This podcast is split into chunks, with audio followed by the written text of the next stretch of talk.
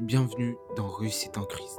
À travers cette émission, vous allez voyager à travers l'histoire de nombreux hommes qui ont contribué à l'ascension du nom de Jésus en réalisant des choses incroyables en marchant avec Dieu. Attachez vos ceintures, c'est parti pour un nouveau voyage. Who is Jesus? Why cannot we escape him?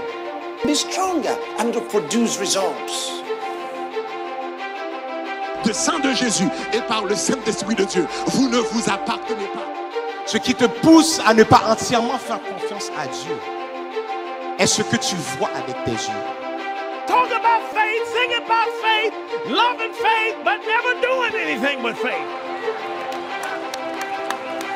And I'm telling you, enough is enough. It's time for us to mobilize.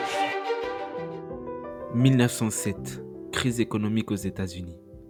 La capitale économique de Wall Street panique. Oui, c'est la panique bancaire américaine de 1907.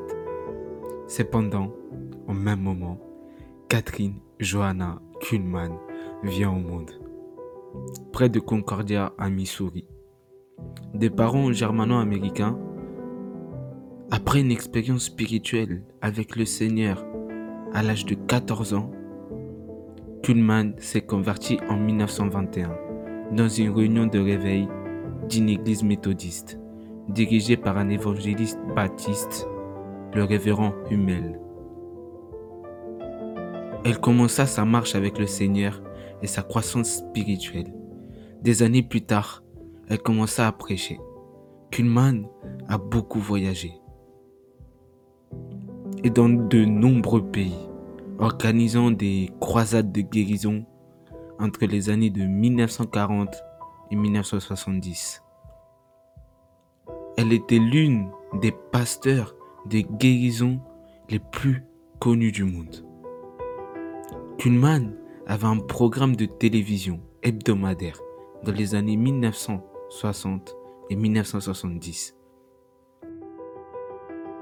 qui a été diffusé à l'échelle nationale. Elle a également eu un ministère radiophonique national de 30 minutes sur l'enseignement de la Bible et présentait fréquemment des extraits de ses services de guérison. Elle est devenue bien connue pour son don de guérison, malgré, comme elle l'a souvent noté, n'ayant aucune formation théologique. En 1947, elle prêcha ses premiers messages sur le Saint-Esprit. À la première réunion une femme furent guéries d'une tumeur en écoutant sa prédication. Plus tard, un homme fut aussi guéri de la même manière. Ces événements ont marqué les débuts du ministère de guérison de Kuhlman. Environ 2 millions de personnes ont déclaré avoir été guéries lors de ces réunions. Au fil des années, Madame Kuhlman, elle a influencé le monde du christianisme. Et en même temps, elle a su apporter son expérience à des guérisseurs de la foi comme Benny Hinn et Billy Burke. Ces personnes ont adopté certaines de ces techniques et ils ont carrément écrit des livres sur Madame Catherine Kuhlman elle a su apporter cette chose nouvelle qui était la guérison. C'était une des premières personnes à prêcher l'évangile du Saint-Esprit. Elle était la personne qui a débuté dans le christianisme charismatique. Elle avait cette relation avec le Saint-Esprit que beaucoup de personnes cherchaient et qui n'avaient pas forcément. Elle prenait le Saint-Esprit comme son véritable ami. Un jour, elle dit, n'attristez pas mon Saint-Esprit.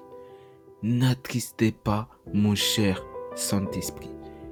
Tellement elle tenait à ce Saint-Esprit, elle ne voulait pas que les gens, que les personnes l'attristent.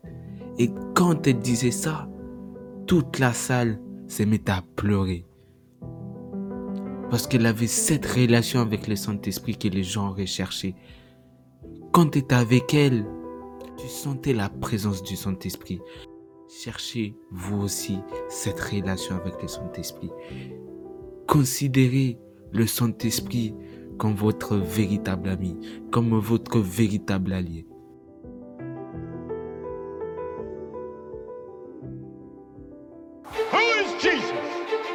Cannot we escape him?